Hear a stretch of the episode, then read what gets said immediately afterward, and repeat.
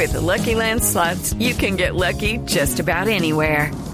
This is your captain speaking. Uh, we've got clear runway and the weather's fine, but we're just going to circle up here a while and uh, get lucky. No, no, nothing like that. It's just these cash prizes add up quick. So I suggest you sit back, keep your tray table upright, and start getting lucky. Play for free at LuckyLandSlots.com. Are you feeling lucky? No purchase necessary. Void where prohibited by law. 18 plus terms and conditions apply. See website for details. De la fase 2 y la fase 3 de Transmilenio a Suacha. La troncal principal de 4.5 kilómetros, las 5 estaciones y las 3 intersecciones tendrán una duración en construcción de 30 meses y la construcción del patio portal de 24 meses. Este proyecto permitirá terminar las largas filas y el hacinamiento de las estaciones que hoy existen. Invertimos un billón de pesos. Iniciamos obras. Presidencia de la República. Alcaldía de Suacha. Gobernación de Cundinamarca. Lo hicimos realidad.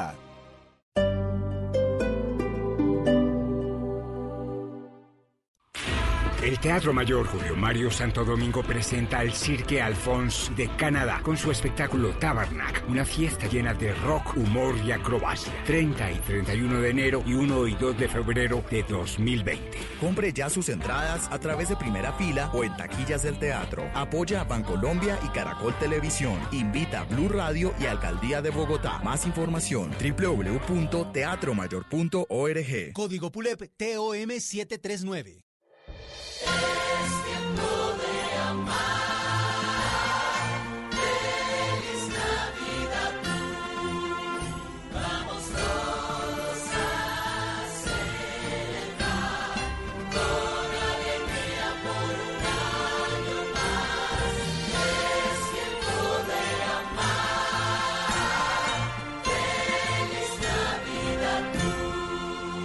Blue Radio, la nueva alternativa.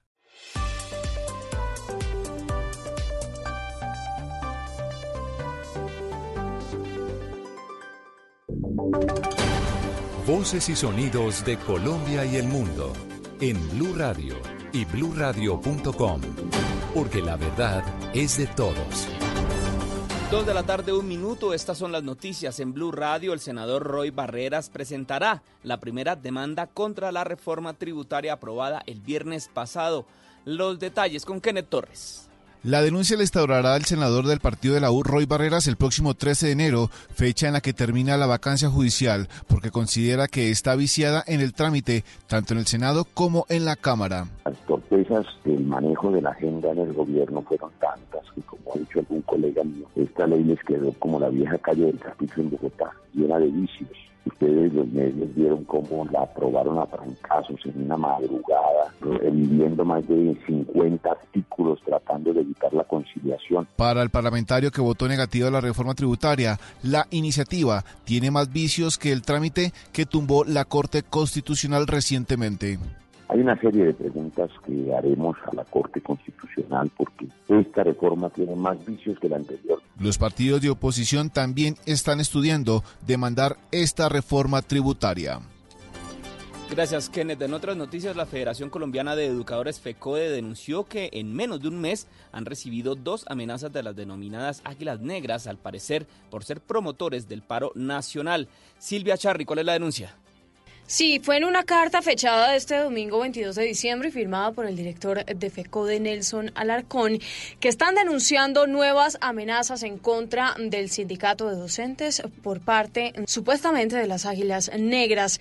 Esta vez la amenaza se habría hecho por WhatsApp el pasado sábado desde un teléfono desconocido en donde se les llama farsantes y los amenazan con acabar con sus vidas. Ya el pasado miércoles recordemos que FECODE había denunciado unas amenazas también por parte de las Águilas Negras, pues eh, decían que eran los financiadores del paro mm, del 21 de noviembre y que por eso serían eliminados y no por odio, sino por justicia. Por todos estos mensajes, entonces, el día de hoy le está pidiendo FECODE a la Fiscalía, a la Procuraduría y al Gobierno Nacional en cabeza del presidente Iván Duque que intervengan de manera inmediata en las investigaciones y la determinación de los responsables y piden además la implementación de medidas que garanticen la integridad y la vida de todos los integrantes del Comité Ejecutivo de FECODE. Gracias Silvia, dos de la tarde, cuatro minutos y hasta ahora la vía panamericana entre Popayán y Pasto se encuentra cerrada por un accidente múltiple de tránsito que cobró la vida de una persona y dejó al menos 10 heridas. ¿Qué fue lo que pasó, Freddy Calvache? Una mujer murió y otras 10 personas resultaron heridas en un accidente de tránsito en el que se vieron involucrados varios vehículos, entre ellos un bus de transporte interdepartamental que cubría la ruta entre la Cruz Nariño y la ciudad de Cali. El siniestro se registró en el sitio conocido como Piedra Sentada del municipio del Patía, al sur del departamento del Cauca. A esta hora la carretera internacional se encuentra cerrada por la atención que adelantan las autoridades en el sitio del accidente. Los heridos están siendo trasladados hasta el hospital local de El Bordo, donde reciben atención médica. Las autoridades tratan de establecer las causas que originaron este múltiple accidente de tránsito. Gracias, Freddy. Dos de la tarde, cinco minutos. Y la bebé recién nacida que había sido abandonada por su madre en un municipio del departamento del Meta ya se recupera en una clínica y está bajo custodia del ICBF. Carlos Andrés Pérez. A esta hora, la pequeña de apenas dos días de nacida se recupera en la unidad de cuidados intensivos del Hospital Departamental de Villavicencio. Su estado de salud es estable, pero aún permanece bajo observación médica. Mientras tanto, la pequeña está bajo el cuidado de una madre sustituta de bienestar familiar. Por medio de un comunicado del ICBF, aseguró que tan pronto la menor sea dada de alta, será ubicada en un hogar sustituto. Por otra parte, las autoridades adelantan las investigaciones correspondientes para esclarecer los hechos o causas que llevaron a la madre de la pequeña, al parecer de nacionalidad venezolana a dejarla abandonada. Gracias, Carlos. En información deportiva, luego de empatar y perder en dos partidos amistosos en Asunción, ya volvió al país la selección Colombia Sub-23. La información con Sebastián Vargas. Hola, buenas tardes. Aquí al Aeropuerto Internacional El Dorado acaba de llegar la selección colombiana de fútbol categoría Sub-23 que se prepara para el preolímpico de la categoría en el eje cafetero y Bucaramanga entre los días 18 de enero y 9 de febrero dos nuevos partidos amistosos en Asunción del Paraguay. El primero se perdió 3 por 1 y el más reciente anoche 2 por 2. Oímos a una de las figuras de este equipo, el hombre de River Plate de Argentina, Jorge Carrascal. Pues sí, la verdad que bueno, hemos tenido varias convocatorias con, pues, varios jugadores y pues la verdad que creo que ya hay una base, creo que hay un grupo. Igual pues el profe sigue trabajando y, y trayendo más jugadores nuevos y pues la verdad que eso es bueno porque bueno, este, la confianza y creo que hay una base que pues, se está trabajando para los proyectos. El equipo que dirige Arturo Reyes eh, tendrá descanso hasta el 2 de enero. El día 7 se debe entregar la lista de 23 jugadores que desde el 18, enfrentando a Argentina, comenzarán la búsqueda de los dos cupos a los Juegos Olímpicos de Tokio 2020. Sebastián Vargas, Blue Radio. Noticias contra reloj en Blue Radio. Dos de la tarde, siete minutos, las noticias contra reloj en Blue Radio. La noticia en desarrollo. El gobierno de Nicolás Maduro denunció hoy que la Unión Europea y la alta comisionada de las Naciones Unidas para los Derechos Humanos, Michelle Bachelet, pretenden interferir en la justicia venezolana. A través de posiciones injerencistas, ambas instancias pretenden interferir en los procesos que adelanta el sistema de justicia venezolano, reflejando así un inaudito sesgo, dice la Cancillería en un comunicado. La cifra, dos hermanos futbolistas que jugaban para la Liga de Quito y Rocafuerte, esto en Ecuador, murieron en un accidente de tránsito en una carretera de su natal Esmeraldas, en la frontera con Colombia. Y quedamos atentos a Andrónico Rodríguez, el heredero político del exmandatario izquierdista Evo Morales, quien se encuentra refugiado en Argentina, y al expresidente de Carlos Mesa, que son los precandidatos que lideran las preferencias de voto para las próximas elecciones generales en Bolivia, según un sondeo publicado hoy domingo. Dos de la tarde, ocho minutos. La ampliación de estas noticias en blurradio.com. Continúen con Mesa Blue. ¿Qué tal una deliciosa torta? Unos ricos pastelitos, unas exquisitas galletas, un pan calientico, con harina de trigo, los farallones. Y es rico alimento, suave, rendidora, deliciosa y gustadora. Con el trigo de las mejores cosechas, harina Los Farallones. Calidad y rendimiento inigualable. Trabajamos pensando en usted. Esta es Blue Radio. En Bogotá, 89.9 FM. En Medellín, 97.9 FM. En Cali, 91.5 FM. En Barranquilla, 100.1 FM. En Cartagena, 1090 AM. En Bucaramanga, 960 AM. En Tunja, 103.1 FM. En Caldas, 107.1 FM. En Villavicencio, 96.3 FM. En Armenia y el norte del Valle, 94.1 FM. En Neiva, 103.1 FM. Y en Córdoba, 96.0 FM. También en bluradio.com. En Facebook, Blue Radio Colombia. A través de Twitter en arroba Blue Co. Y en la señal de TDT.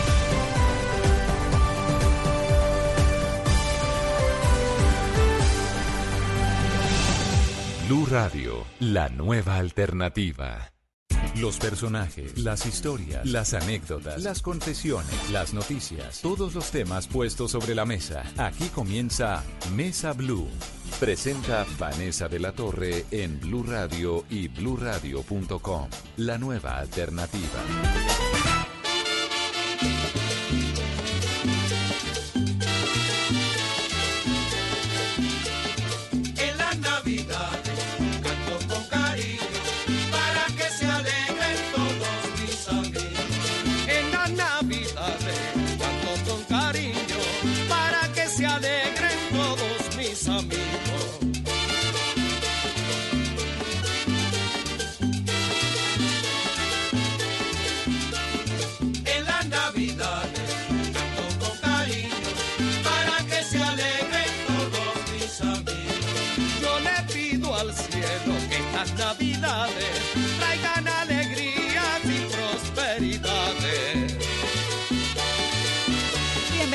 Mesa Blue. Esto sí que es un himno de América Latina, de Colombia, de Venezuela, de esta época navideña de fiesta. Uno oye la Villos Caracas Boys y no puede hacer absolutamente nada distinto a emocionarse, cantar y mover el hombro, ¿no?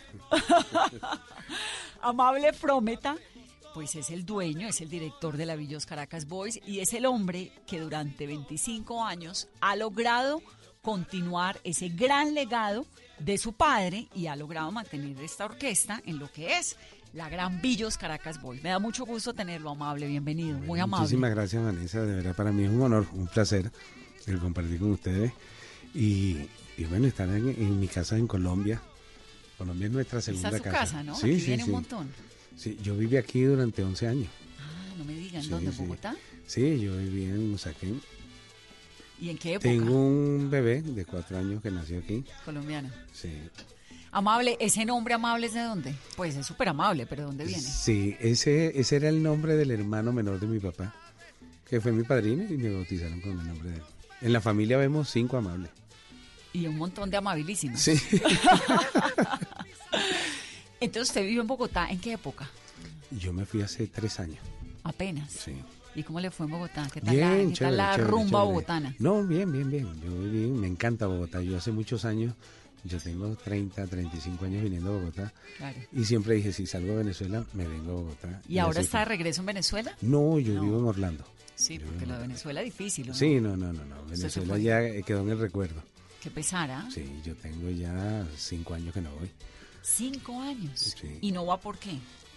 Bueno, porque el país de verdad está muy mal y, y en el tema de trabajo no, ten- no, es, no, es- no es el mejor lugar para trabajar ahorita. No hay cómo. Entonces, o trabajas con el gobierno o no trabajas. Y usted Eh, con el gobierno, no, pues ni abate.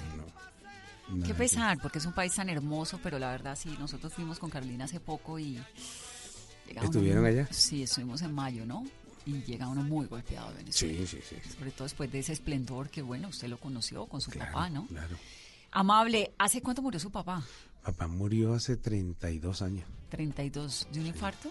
Él tuvo un infarto y luego... Sí, eh, eh, papá estaba celebrando los 50 años de vida artística y su sueño siempre fue dirigir la Sinfónica Simón Bolívar. Hizo todos los arreglos, eso fue un trabajón que se echó. Y el día del ensayo general dirigió el primer tema y se paró la orquesta a aplaudirlo y de la emoción le, le vino un derrame cerebral. Se desplomó en el teatro Teresa Carreño, Lo llevaron y murió en la clínica cinco días después. Y ahí entonces usted asume. No, yo tenía tiempo ya trabajando con papá. ¿Pero trabajando de qué? Eh, yo estaba en ventas, en relaciones públicas, pero no era tan formal. Era una Yo cosa más asumo las riendas realmente después que después de la muerte de él, cinco o seis años después. Villos, la orquesta, cuando papá sale de República Dominicana, a él le decían Villo, porque muy pequeño hablaba y le decían, todo lo, todo, todo, todo lo hablas con un estribillo. Y entonces quedó, mira Villo, y de ahí nace el, el apodo de papá. Papá se llamaba Luis María. Y cuando viene a, va a Venezuela, la banda se llamaba Santo Domingo Jazz Band. Claro, Y porque él- él venía de, de República de Dominicana. República Dominicana. Y lo contrataron para un 31 de diciembre. Y cuando salió de allá, el dictador le dijo, no, tiene que llamarse Ciudad Trujillo Jazz Band. Leonidas Trujillo. Sí. Y una vez llegaron a Venezuela, los dueños del local donde iba le dijeron, no, aquí no puedes poner nombre a Trujillo. ¿No?". Entonces, él le llamó la atención, los dueños, decían, papá pasó una semana metido en unas bodegas de un barco carbonero y lo único que comían era naranja. ¿Y por qué en un barco carbonero? Porque en esa época no había orquesta, no tenía fama, no tenía nada, o sea, simplemente buscaron la forma de llegar a Venezuela. Y, ¿Y por qué quería salir de República Dominicana a Venezuela? papá siempre fue, no, él no, no fue, a papá estudiaba medicina. Y estaba en la universidad cuando un amigo que estaba en Venezuela le dijo, Villo, están buscando una orquesta para amenizar el 31 de diciembre de este año Vente. en Caracas. Y él dijo, bueno, listo. Armaron la orquesta y se fueron a Venezuela. Y llegaron en- a, a sobrevivir en Venezuela. Sí, sí, bueno, una vez llegaron allá, fue la primera vez que se escuchó un merengue dominicano en Venezuela. Acababa de morir el dictador allá, Gómez. Y en Venezuela era, existía todo eso, no podían reunirse más de tres personas en una plaza, una cosa, y, y estaba naciendo nuevamente, o por primera vez la democracia realmente en Venezuela. Y, y papá llegó con esa parranda allá, lo adoptaron y de ahí más nunca. Ahí se quedó en Venezuela. quedó. No volvió a República Dominicana. No, papá pudo entrar después que murió Trujillo, Trujillo. 26 años después. ¿Y su mamá? Mi mamá es venezolana. Ah, la conoció en Venezuela. Sí, sí, sí. Ahí se conocieron y Sí, se sí. enamoraron. ¿Y su mamá también era música o su mamá No, no? no, Nada no, que no, ver. nada que ver con ese ambiente. Con. Nada ¿Y por qué hace esa cara? No, no, no, porque sí, o sea, hay gente que sí son parejas y se Claro, que conocen el terminan ambiente. cantando juntos pero o no, ella no, no, no, administrando no. alguna cosa u otra. En este caso no. Mm, mm. Mamá vino a ser la tercera esposa de papá. ¿Y las otras dos? Eh, no, ninguna estuvo metida en el ambiente musical. ¿Pero las otras dos eran venezolanas o, o dominicanas? Una era dominicana y la segunda era venezolana. Y mamá venezolana también. ¿Y su papá por qué era músico? Era médico músico. En República Dominicana, en esa época, eso era una materia obligatoria en los colegios, La música. que estudiaran música, sí. Y él eh, se destacó dentro del, del medio de la música. Y fíjate que papá no tenía los medios. Mi abuelo era el presidente de la Corte Suprema en esa época. Y, Era magistrado. Sí, y papá era muy rebelde, porque mi abuelo estaba con Trujillo. Entonces eso les tenía mucho, mucho problema y papá se va a casa de unas tías que lo criaron hasta los 15 años, algo así. Y ahí él funda la Sinfónica de, de República Dominicana, la funda papá a los 15 años. Ah, era un músico bravo. Sí, sí, sí, se destacó, se destacó desde muy temprano. Y entonces ahí se va a, a- a- a Venezuela y bueno, arranca y comienza y ahí es cuando se llama Lavillos Caracas Boys. Una vez ¿O llega allá, una vez llega allá, le, la orquesta llega en el 37 y la bautizan como Billo Happy Boys. En 1937. Sí. Es que es legendaria, ¿no? Y dos años después, papá cae con, con tifus y lo desahuciaron. Pasó un año fuera de, de los escenarios, se salvó y en el 40 bautiza la orquesta, sale otra vez como Billos Caracas Boys. ¿Y quiénes eran los Villos Caracas Boys? ¿Era su papá con quién más? ¿Quiénes eran los otros músicos? ¿Eran los que llegaron con él de República Sí, Dominicana se vino o mucha fue gente. sumando? Eh, vino Simón Damirón, que era el del piano merengue, estudió, estudiaba con él allá en la universidad. Había un hermano de papá, el negrito Chapuzón, un, todos eran dominicanos, Claro. todos eran dominicanos cuando vinieron. Y después ellos cambiaron, unos armaron sus bandas, siguieron, y papá montó su orquesta allá con, bueno, vino trayendo gente de Venezuela y todo. Amable va a cumplir 100 años de Ujú. historia de Lavillos Caracas. Y le van a tocar a Sí. usted seguramente. Seguramente, yo espero que sí. Después Claro. de 100 años lo delegamos. Wow, esto es toda una institución, ¿no? Sí. El 31 de agosto cumplimos 80 años. 80 el próximo años. Señora Juana María, Mire que me coge el día, arregle mi pantalón.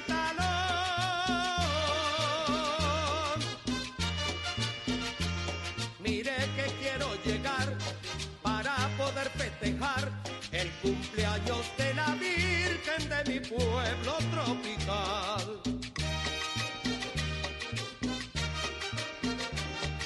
¿Y qué queda de Lavillos? Pues obviamente uno diría que suena igual, que tienen el mismo ritmo, que tienen todo esto, pero pues desde afuera. Pero adentro, usted que le pone el alma, que le ha puesto la vida, que ha estado ahí, que la conoce desde siempre, ¿en qué se parece Lavillos de hoy con Lavillos de 1937? No, fíjate que, bueno, papá, esta viene siendo la quinta república de la orquesta.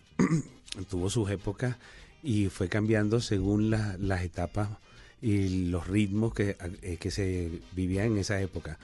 Pero la orquesta viene siendo el mismo sonido, lo mismo desde hace 50 años. Claro. Se ha mantenido eso.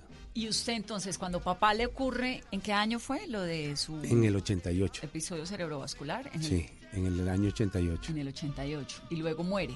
Él usted muere, nos sí. estaba contando ahorita que eh, hacía parte como del proceso administrativo de la Sí. ¿no?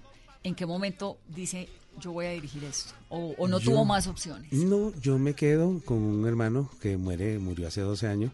Nos quedamos manejando la orquesta, pero estábamos únicamente en la parte administrativa. Yo nunca me quise comprometer con el tema de tarima, de arreglos, de dirigir musicalmente. ¿Por qué? Eh, es sacrificado. De verdad que eso es un tema bien sacrificado. Y cuando estaba, yo estaba comenzando con mi familia y mucho viaje, mucho trasnocho y estaba muy separado de ese ambiente hasta que realmente me vio obligado a, a formar parte de eso porque la gente eh, lo pedía, ¿no? Era como una imagen que hacía falta allí. Claro. Y una vez yo lo agarré fue muy bien aceptado en el público y me dio chéverísimo. ¿Pero usted es músico también? Sí, sí. ¿Qué toca? Yo comencé con el piano y saxofón. ¿En la casa? desde En la casa con papá, sí. ¿Su papá qué tocaba? Todo. Tocaba de todo. Guitarra, piano, bajo, saxofón, trompeta, todo. Papá se destacó muy bien en eso. Era un músico muy bravo, ¿no? Muy completo, sí. Y entonces usted ya cuando papá muere tenía pues talento para la música, sabía cuál es su instrumento. El mío, el piano. El piano. El piano. Pero yo no toco el piano en la orquesta. Eso le iba a preguntar, usted no no, toca- no, no, no, no. Porque hay momentos donde yo no estoy presente en, en los eventos por cualquier otro compromiso. Siempre, casi siempre estoy. Pero tengo muchos viajes y de repente estoy fuera y la orquesta sigue funcionando. Esto ya camina solo, realmente. De verdad, el equipo y, ya el esquema de la orquesta eh, funciona solo, ya está listo. Pero es totalmente diferente. Aquí hay un, un- una, digamos, un camino ya, ya formado, forjado, y, esto es una escuela, realmente. El hecho de que trabajen en Villo ya eso le inspira respeto a los músicos que llegan ahí. ¿Y hoy cuántos músicos tiene la orquesta? ¿Y solo colombianos o hay dominicanos, eh, Hay venezolanos? Dominicanos, venezolanos y colombianos. ¿Y cuántos músicos? 20 músicos. 20 músicos, jóvenes o de todo. No, fíjate que yo creo que el más viejo soy yo. ¿Ah, sí? Sí, no tengo un par de muchachos, sí, pero yo creo que el mayor de todos soy yo. Colombianos y venezolanos. Y venezolanos. ¿Cómo hace un músico para entrar a Lavillos? Mira, eh, nosotros en este ambiente nos conocemos todos. En el ambiente musical. Sí. Realmente eh, la orquesta que yo tengo ahorita tiene 15 años donde no hemos cambiado gente. Los mismos músicos. Los mismos músicos. ¿Y cómo hacen para Muchachitos que entraron conmigo de 20 años. Y tienen hoy 35. Sí, sí, sí. Los que están ahorita sí. Pero son muchachos que se han hecho dentro de la orquesta. Claro, es una escuela. Claro, esto es una universidad. Esto es un puente para continuar la carrera. ¿Cuál era la Universidad de la Salsa? La Universidad de la Salsa, sí. ¿Así se llama? ¿La cuál? El Gran Combo era la Universidad de la Salsa, lo que le decían la Universidad de la Salsa. Sí, con el maestro Rafael Itié, que tiene 90 y cuántos? 91. Cosa Rafael así. debe estar por ahí, sí. 90 años. Sí, y usted sí. también va hasta los 90, sí. Mm, ahí a la- Yo espero. Yo espero llegar hasta allá. Pues sí, porque nos falta lo de la celebración del centenario, que me parece importantísimo, amable. Amor, te voy a comprar un avioncito para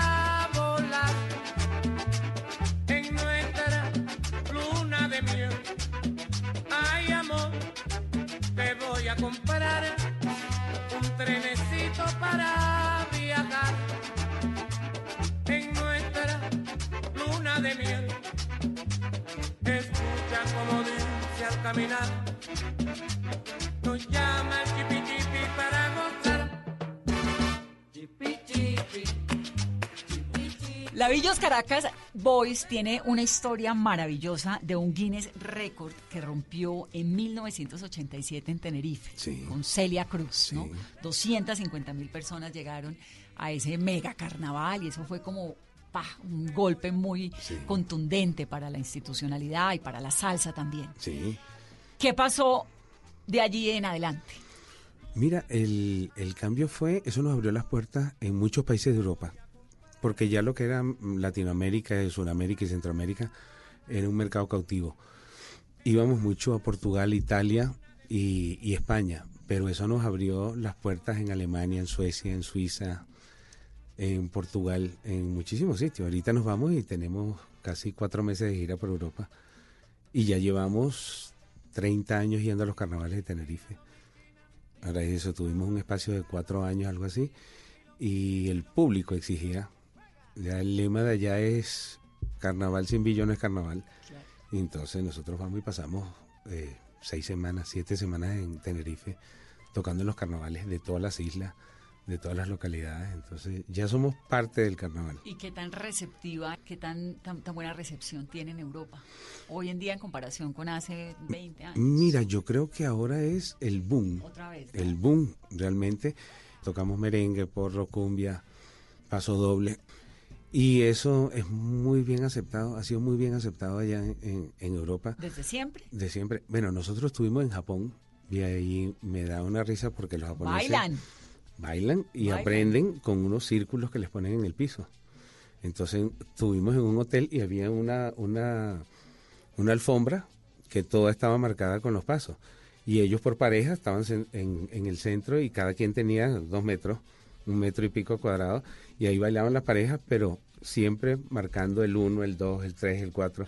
Y aprenden eso, pues. Este Claro. tema se baila el uno con tres, Increíble el recibimiento que puede tener una cultura tan distante como la japonesa, porque bueno, lo, lo del éxito en América Latina es entendible. Desde siempre, ustedes, Celia Cruz estuvo tocando con las Villas Ujú. Caracas. Papá y Celia, ellos se conocieron en Cuba muchísimo. ¿Cómo se conocieron? Cuéntame esa historia. Papá lo, lo vetan en Venezuela en una época ¿Por qué lo vetan? Porque él era, papá era un tipo rebelde con muchas cosas y, él, y había un, un artista, un compositor venezolano que tenía su, su rollo con él y llegó a ser presidente del sindicato. Entonces quiso obligar a papá a que metiese en el sindicato a unos músicos dominicanos que tenía. Y papá dijo que no. Entonces lo vetaron de por vida. En Y Venezuela. papá se va a Cuba. ¿En qué año? Eso fue en el 53, 54. Antes de la revolución. Sí. Y entonces se va a Cuba. Se va a Cuba, estuvo en Cuba dos años y ahí es donde nacen los melódicos, la orquesta de los melódicos. Eh, Renato Capriles, que era el, el director de los melódicos, era el fan número uno de la orquesta. Cuando papá, y se hicieron muy amigos, pues papá y él, era un muchacho muy joven, papá, él tendría 14 años y papá tenía 40 años. pues. Entonces cuando vetan a papá, Renato le ofrece a papá y le dice, mira, vamos a hacer una orquesta para que no pierdas vigencia, yo la administro y tú haces los arreglos. Entonces así nacen los melódicos hasta que le levantan el veto a papá dos años después y regresa papá y continúa con Lavillo y sigue melódico su rumbo. Y sigue yendo a Cuba. Sí. Nosotros a papá lo, lo vetaron en Cuba porque él hizo un tema que se llama El son se fue de Cuba.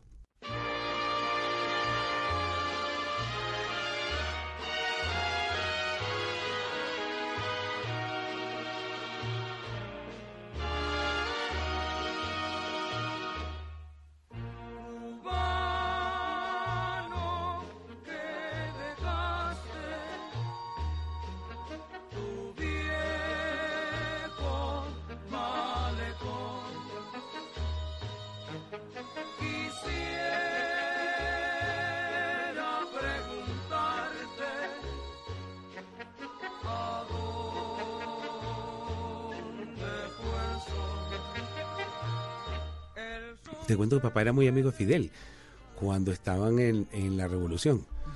Eh, cuando fue la, la invasión de Cayo Confite, Papá fue el director de las telecomunicaciones y se fue y está metido en la montaña y todo eso. Pero una vez llegan y papá ve que no era lo que realmente Fidel decía que iba a ser, escribe ese tema y le expropian a él una disquera que tenía, la casa, una emisora de radio en Cuba y le dieron ocho días para que se fuese. Entonces sale volando de Cuba Y y, por supuesto no regresa. No, él después no volvió a Cuba, no pudo más nunca. Nosotros quedamos vetados en Cuba. ¿También? ¿Lavillos nunca ha ido a Cuba? No, nosotros nunca hemos Usted ido a nunca Cuba. ha ido a Cuba. No, yo he ido a Cuba como, como turista. Como pues. turista, claro, pero no a tocar y nada de eso. Bueno, pues es que a Cuba, pues ya hoy más o menos, ¿no? Pero también Sí, pero hoy, tantos años. fíjate que ese tema que hay, esa relación entre Venezuela y, y Cuba, es muy mal vista a nivel empresarial.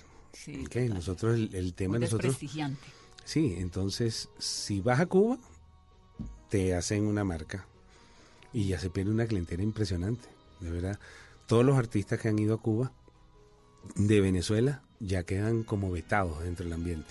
Claro, y viviendo en Orlando, en Estados Unidos aún más. No, ¿no? por supuesto, yo no, yo voy a las giras en Estados Unidos y tú no hablas, de hecho, por lo menos en Miami es un himno tocar ese tema, el son se fue de Cuba y la gente llora, ese es el himno del destierro cubano. Claro, como, como la de Celia, siempre ser extranjero, Sí. ¿no? Y entonces su papá y Celia, ¿cuándo se conocen? ¿Dónde? Se conocen en Cuba en esa época. Papá Cuando organizaba, papá de- organizaba lo- los carnavales en Venezuela y llevaban a la Sonora Matancera, iba, iba Rafael Itier en esa época también, el Gran Combo, iban todos esos artistas de esa época, iban Johnny Pacheco, todo eso lo armaba papá allá y ahí es donde se conocen, en, en, en Caracas. Pero no en Caracas, sino allí es donde nace esa amistad, pues se conocieron en Cuba, cuando estaban allá, y papá era el productor de la disquera RCA Víctor. Ah, claro, es que su papá era el productor de la RCA Sí. Víctor, que era importantísima, que era además la disquera de la Sonora Matancera. Sí, y Ahí entonces... sale Celia a dar un concierto y nunca Claro, regresa. Rogelio y que papá va, eran muy que amigos. República Dominicana, ¿no? Sí, Que es cuando y nunca regresa a Rogelio y papá eran muy buenos amigos. Entonces, es cuando papá la ve, él, él la ve y estaba comenzando Celia. ¿Quién era mayor, papá? Papá sí, sí, sí, mucho mayor que, que Celia. Y en esa época, donde tú los veías, era un amor platónico, un amor único. Porque claro, fueron gente que nacieron juntos, se conocieron, crecieron juntos y, se conocían en cualquier parte del mundo. Claro, eso yo conversaba con papá y me decía, esa época no vuelve más nunca. Claro, es una una época época de verdad que pagarías lo que fuese por vivirla nuevamente. Claro, y seguramente se encontraban en Nueva York, en los En todos lados, conciertos. en todos lados. Y siempre había un homenaje de uno u otro y el otro invitaba a este y, y siempre había ese, ese combo que siempre participaba dentro de los eventos que, que le hacían a cualquiera de ellos. pues. Claro, qué dicha, homenaje a Celia, claro, yo voy, pero que venga el, el Lavillos. Sí, viene la Villo, iba a la Sonora.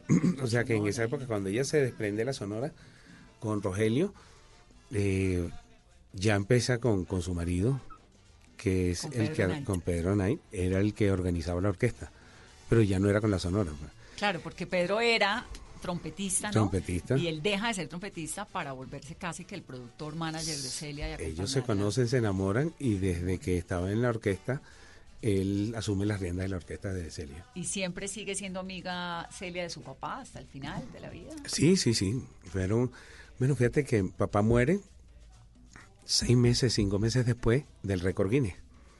Del, get- get- eh, del, del que estábamos contando Sí, en Tenerife, y cuando entonces- fueron 250 mil personas eso a, fue impresionante. a tocar en 1987. Y, y en ese momento van allá con la Sonora Matancera.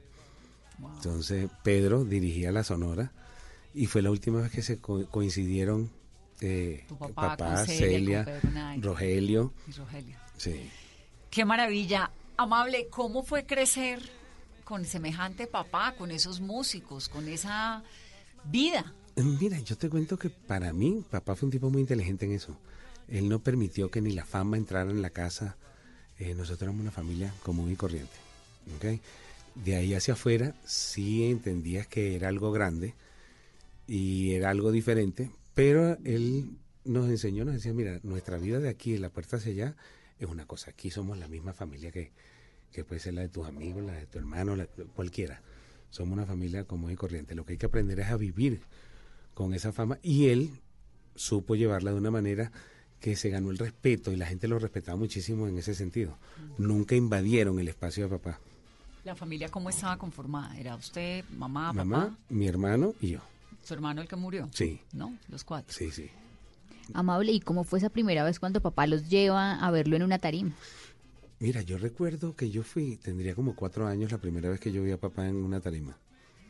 Y para mí eso fue impactante, pues yo, tú de muchacho no sabes ni siquiera lo que hacía mi papá.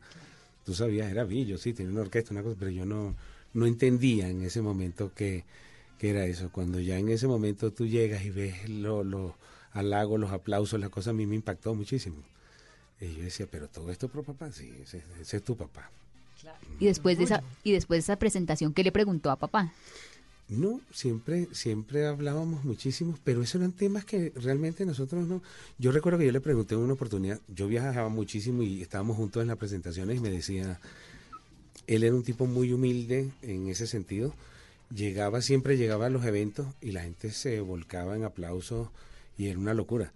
Pero él siempre entraba o por la parte de atrás de los, de los lugares, siempre era como muy... Tipo muy mesurado, ¿no? Sí. Pero usted también es así. Sí, sí, sí. Yo no, no, no soy un tipo de verdad que es ostentoso y que tú buscas. No se comieron el cuento de la fama. No, no, no, no, para nada, para nada. Y papá, yo le decía, pero ¿por qué tú te sientes así nervioso? Pues yo lo, siempre lo veía como muy tímido. Me dice, yo no sé cuándo es el día que me rechacen, hasta cuándo me puedan ver bien y si hoy me ven bien o mañana no, dejan de quererte o no. Y siempre tienes esas mariposas allí. Y claro, él cada vez que entraba yo le decía, pero papá, si tú donde llega la gente se vuelve loca. Y me decía, sí, hijo, pero tú no sabes qué te depara la vida. A lo mejor hoy sí, mañana no. Y puede existir.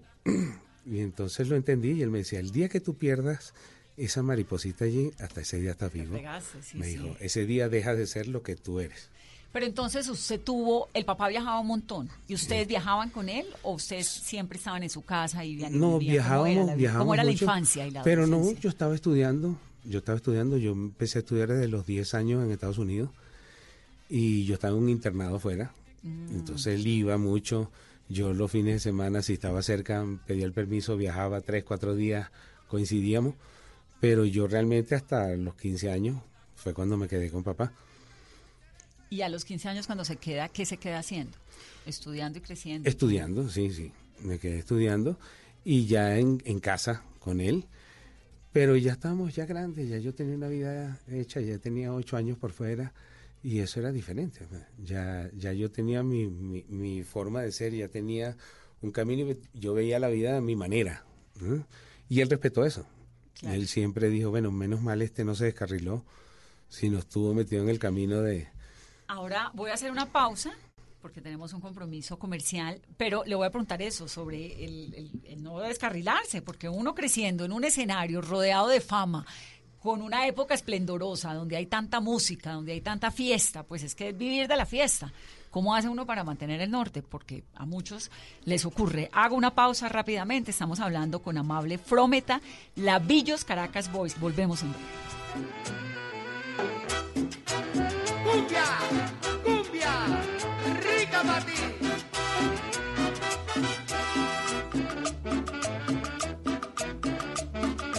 Cumbia caletera, música del mar, nacida en las olas que vienen y van.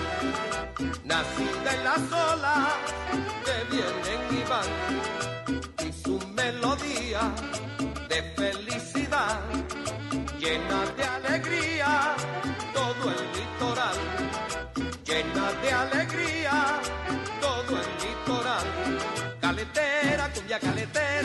cuando te oigo me haces olvidar el dolor que mi corazón lleva y con mi negra me pongo a bailar.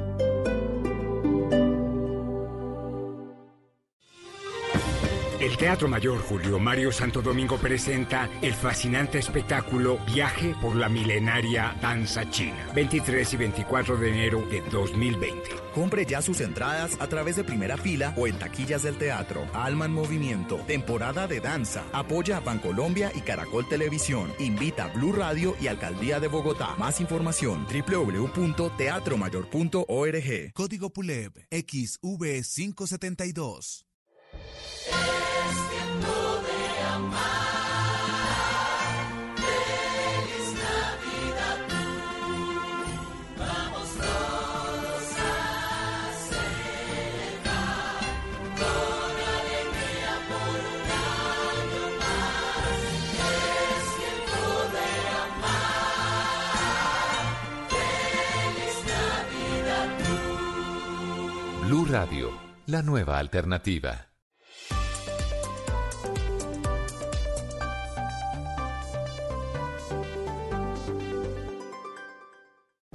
Tenemos un reto, algo que nos impulsa, eso que nos hace levantar de la cama todos los días, un sueño que nos lleva al límite y nada más importa.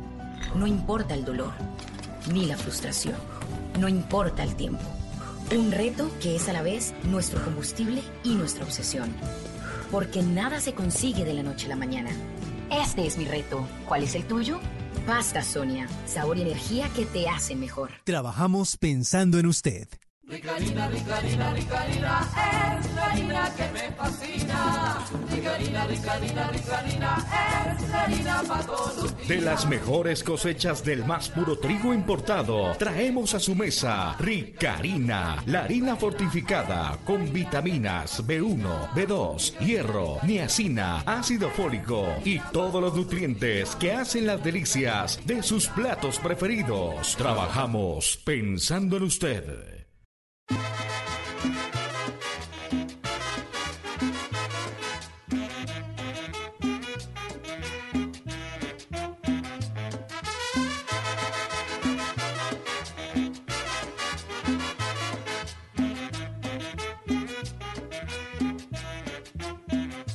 Brisa tropical, la orilla de la mar, le da un rico sabor a tu boquita.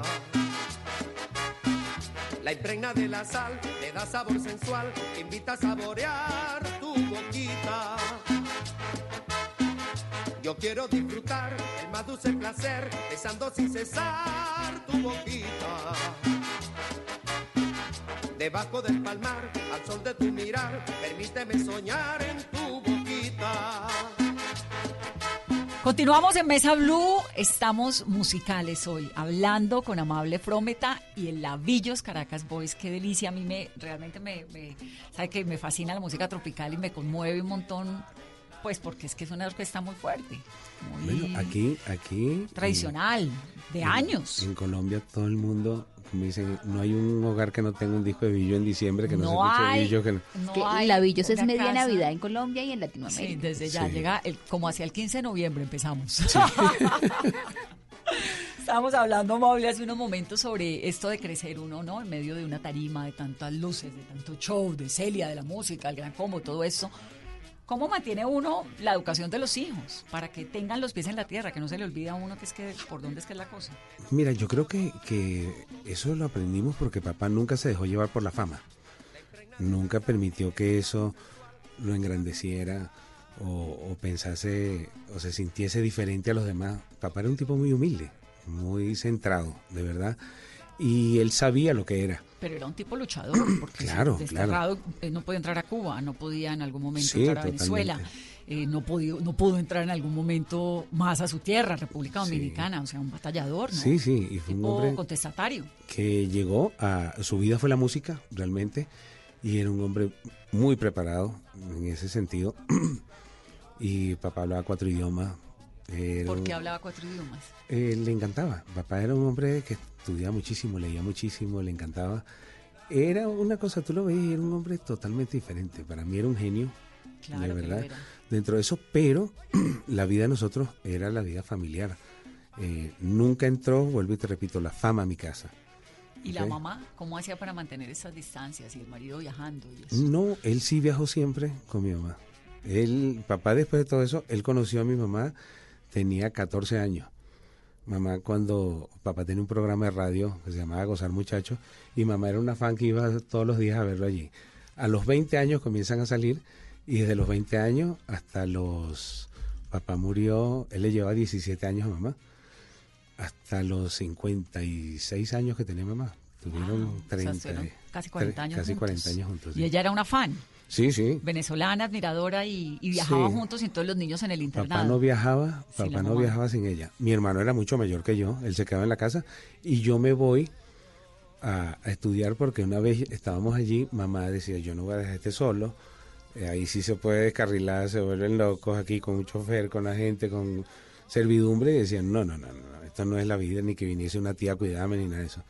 Entonces a mí me preguntaron si quería estudiar afuera y le dije, sí, sí, yo me voy. Perfecto. Y para la mamá hubo canción, ¿no? Cuando estemos viejos. Cuando estemos viejos, sí.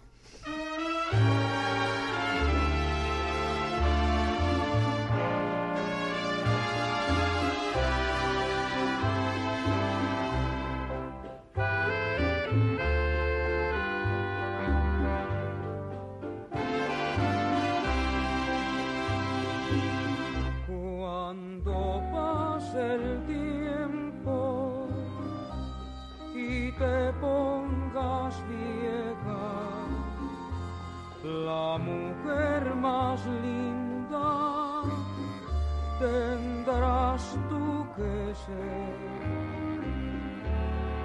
Cuando pase el tiempo y mi voz se apague, muy calladamente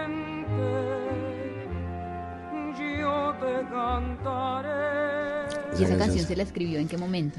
Eh, cuando la escribió en el año 60 y 62, ¿no fue? eran novios, esos fueron unos novios eternos. Esa fue la mejor declaración de amor para su futura esposa. Sí, bueno, yo creo que de verdad ese amor fue algo que hasta el día, yo recuerdo el día que papá salió de la casa al, al teatro, yo admiré siempre esa relación, porque eran novios, de verdad.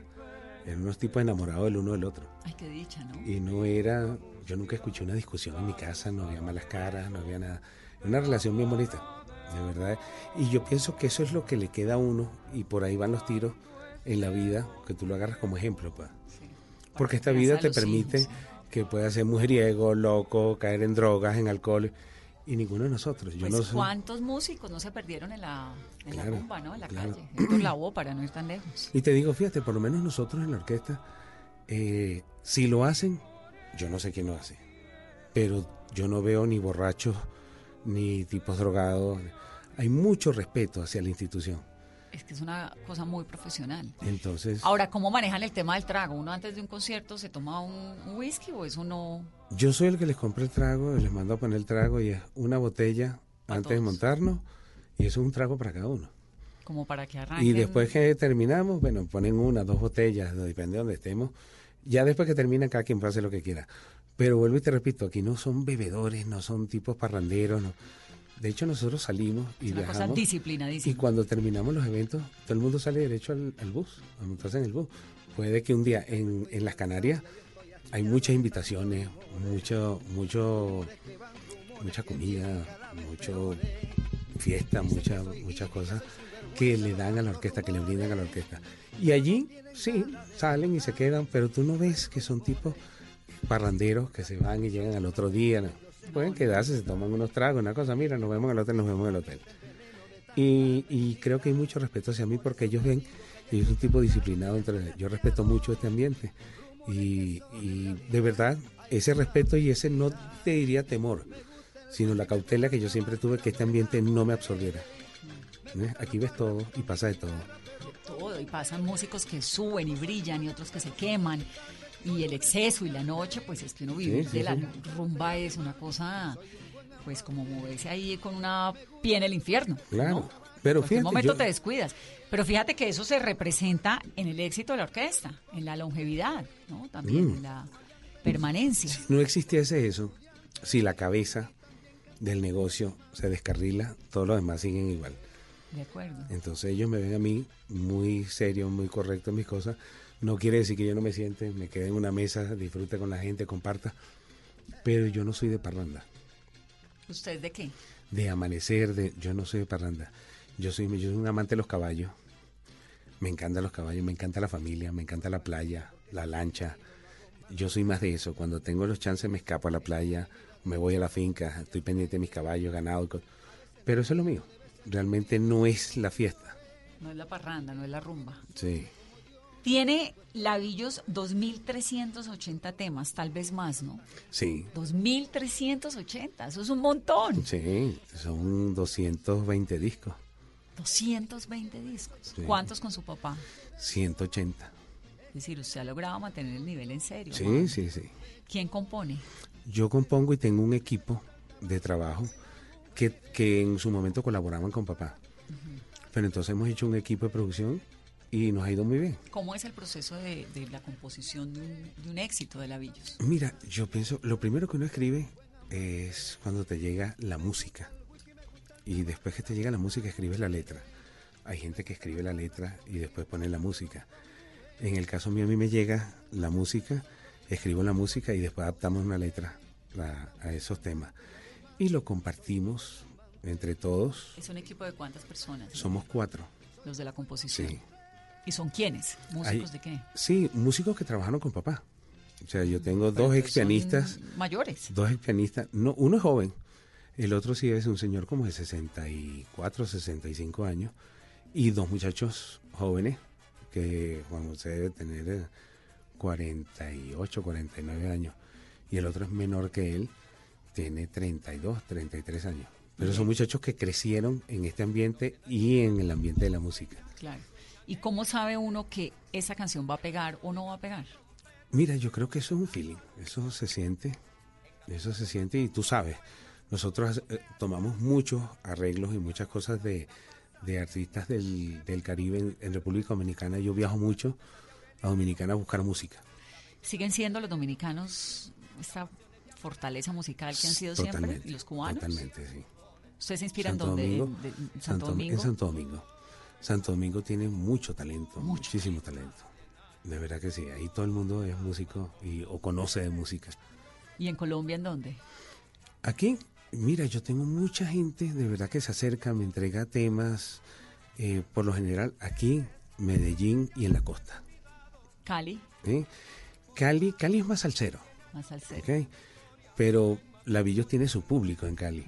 Sí, pues claro. Eso Van a es- estar en la feria. Ah, a nosotros en la tenemos, feria. vamos para 45 años en la feria. Sí. Yo los conocí en la Feria Cali. Ah, ¿sí? Pues desde chiquiticas, era siempre Lavillos presente. Te iba tu parrando allá en Cali. Sí. ¿Cómo hacen, maestro, para, para seguir eh, componiendo y para seguir siendo duraderos con todo este boom tan efímero de la música, ¿no? Porque los géneros ahora, las letras, no necesariamente son tan llenas de calidad, tan inspiradoras, ¿no? Es como... Mira, yo creo que todo el se ha vuelto ambiente- como en un mundo tan efímero, ¿no? El, el- el ambiente cambió muchísimo. Hoy por hoy, esos grandes artistas, digámoslo de esa manera, son muchachos que tienen una maquinaria por detrás que hoy por hoy no hay que ser muy bueno, sino hay que tener o una cara bonita o un muy buen eh, productor que te lleva a eso. Tú escuchas, hay gente que yo lo escucho y yo decía, ¿cómo pensé que un tipo tan desafinado esté pegado como están pegados? O sea, son cosas que tú le dices. lo mismo. "Ah, claro, o sea, tú los ves y yo digo, bueno, tiene que haber algo muy grande detrás de esta gente. Porque es que uno creció oyendo a Rocío Jurado. Sí. sí. Y entonces. ¿No? es A eso. Celia. Sí, sí, sí. Entonces tú ves, antes había calidad, de verdad, y unas letras bonitas. Pero la Villos ha pasado durante tantas cosas. Yo recuerdo, papá me decía, cuando nació, cuando llegó en la época, que la primera vez que yo vi la minifalda, llegamos y estábamos en una fiesta en Club Los Cortijos y era como el boom de la cosa. Y recuerdo le digo, oye papá, mira, y esto, la minifalda, esto es un boom. Me dice, hijo, esta es la tercera vez que yo veo que va y viene la minifalda y vuelve. Y cada vez es un boom. Y pasan 20 años, dentro de 20 años vuelve otra vez como algo nuevo. Yo recuerdo, uno de, mis sobrinos me dijo un día, tío, es que esa música, y era el tecnomerengue, y esa cosa, y yo a mí me encanta mucho Phil Collins, me encanta esa, ese tipo de música, ¿no? Entonces, él me dice, es que hoy por hoy, fíjate tú, esto sí es música, este muchacho, porque yo le decía, es que lo que están ahorita es un poco loco, de verdad que no tienen el concepto claro, sino un buen productor, una disquera, le gastan un dinero y ya. Sí, uno ve esa entonces- orquesta, 20 músicos. Sí. ¿no? y él escuchó eh, el- los temas de Luis Miguel y me dice, este es el único de verdad que yo he escuchado que de verdad, mira lo que escribió ese muchacho. Y le digo, no, amigo, eso lo escribió Manzanero hace 40 años atrás. eso no tiene nada que ver. Entonces le decía, eso era música de verdad. O sea, Bueno, unos arreglos Miguel tenía voz. Mm, tenía claro, voz. claro, pero... Tenía, digo, porque no, ya no tiene esa voz que tenía antes. Sí, ¿no? sí. Pero era el tema de las letras, pues. Entonces cuando tú escuchabas las letras, me decía, qué letras tan lindas. Tú dices que ahora no escriben nada. Le digo, no, es que eso lo hicieron hace 40 años. O, eh, ahorita, esta época, nadie escribe eso. Sí, sí, sí. Y es así. ¿Cómo ha cambiado la tecnología, la industria? el Spotify, eh, no sé, todo esto de YouTube, todas estas Mira, plataformas, negocio- porque ya no es el disco, el acetato de antes. No, no, no. El, el- el negocio cambió. Ya la venta de discos llegó un momento donde los discos eran el negocio de los artistas, donde facturaban muchísimo dinero a través de eso. Eso se acabó. Hoy por hoy está regresando, viene un boom con el acetato nuevamente. ¿ok? Ya como que no hay más nada que inventar. Ha vuelto la- el acetato. el acetato viene ahorita y yo, yo desde hace años estoy escuchando coleccionistas que compran todos los acetatos que tengan, todas esas cosas. Pero ahora yo estuve en Nueva York y compré un equipo de última tecnología ¿De y, y lo que trae es el acetato y me lo vendieron, un, un Macintosh, cuesta un dineral eso. Y me dijeron, mira, yo le decía, Macintosh sacando esto. Y Macintosh, Sí, y me dijeron, mira, no, es que esto es lo que viene. ¿Y funciona el acetato de antes ahí? Sí, sí, siempre, totalmente, todos. totalmente. Es lo mismo con una nueva tecnología. Pero es que el sonido del acetato, eso no hay nada que lo haya logrado, ni siquiera Sí, igualar. es un sonido como ronco. Sí, y el, el tema tecnológico y digital, nunca so- nosotros grabamos en, en, en análogo y hoy por hoy grabamos en bloque, que ya no se hace ¿Qué eso. es eso? No, me está hablando en chino, maestro. Entonces, en bloque es que grabamos la orquesta completa. Ah, ok. Ah, claro, ya graba la guitarrita por acá, el piano por acá y lo mezcla. No. Ustedes graban como en antes. completo. Ah, maravilloso. ¿Eh? Ahora, estos chinos, estos 20 músicos, bueno, ni tan chinos, que los músicos jóvenes que usted tiene, ¿pueden vivir de ser cantantes, de ser músicos de una orquesta? Mira, ¿Hoy en eh, día? la Villos tiene suficiente trabajo para que la gente viva, Bien. viva y se mantenga así. Y viajan montononones. Sí. ¿Cómo es el desplazamiento de una orquesta como la Villos? Porque tienen 20 músicos. ¿Instrumentos? ¿Viajan con todos o eso uno lo alquila donde llega? No, no, el sonido, el sonido lo ponen allá, pero cada quien el instrumento es personal. pues. Claro. Antes uno viajaba con todo y eso eran miles de kilos de exceso de equipaje Es que y se pagaba una fortuna. ¿Cómo, no, cómo no. es la logística de, No, de no, transportar uno una orquesta? No, no, ya no, ya no. Ya ahora viaja el personal y cada quien con su instrumento. Toda la parte técnica se pone en el lugar donde tú vas a presentarte. Pero el que toca su saxofón lo lleva. Sí, sí, cada quien lleva su instrumento, el que toca saxofón, trompeta, eh, el trombón, el pianista siempre lleva su piano, las congas, todo eso. Eh, el sonido como tal es lo que se pone fuera, pero el instrumento es personal. Debe ser muy emocionante esto de irse uno de gira, ¿no? Ahora que me contaba lo de los países europeos, esos que unos buses y unos trailers. Se y- viaja, se viaja mucho, eh, porque cuando haces esa gira, por lo general tocas en un país un día y al otro día sales en la tarde y viajas a otro sitio. Entonces, por lo general viajamos en avión. Cuando estamos en un sitio, sí nos transportamos en los buses allí, pero realmente esto es una fiesta. Ha cambiado. Tú ves el tema de nosotros como, como, como músicos, esto es una familia. Mm. Entonces, yo aquí tú no ves pleitos, no ves peleas, no.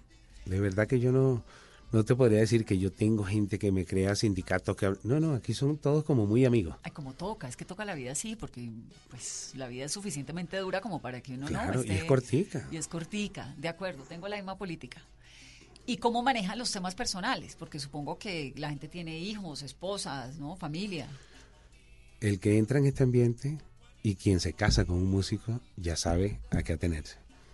¿ok? Muchas, muchos matrimonios fracasan por ese tema, por el tema de, de que las esposas o la familia no, no entienden, no comprenden y no llegan a asumir, bueno, mi papá no está aquí, esos son los hijos que se descarrilan, que son los loquitos, que- porque no hay una figura mm, paterna. En el caso mío yo viajo mucho cuando estoy fuera, voy a mi casa, paso tres, cuatro días y me vuelvo a ir. Cuando puedo me llevo a mi esposa, los muchachos.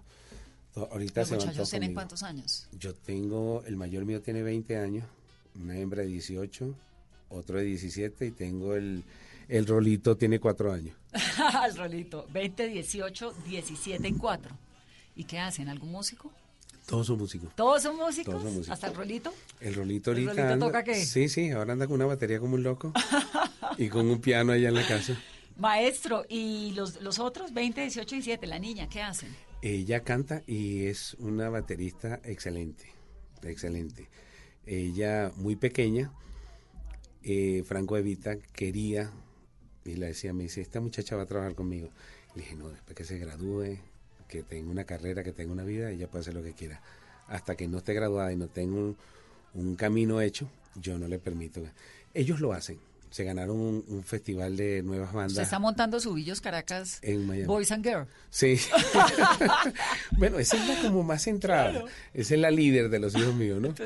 La que Villos lleva. Caracas Girl. Sí, sí, la que lleva. Pero ellos eh, están claros, ellos ven el, el trabajo mío y me dicen, papá, yo te admiro de verdad por todo lo que, el sacrificio. Y me dicen, es que tú no tienes vida. Tú vives montado un avión, si estás lejos, vienes, nos ves aquí, pasas tres días, te vuelves a ir. Y entonces, pero ella es parte de mi vida. Yo, yo crecí, nací en ese ambiente. Claro. Para mí no es diferente, en cambio para ellos no.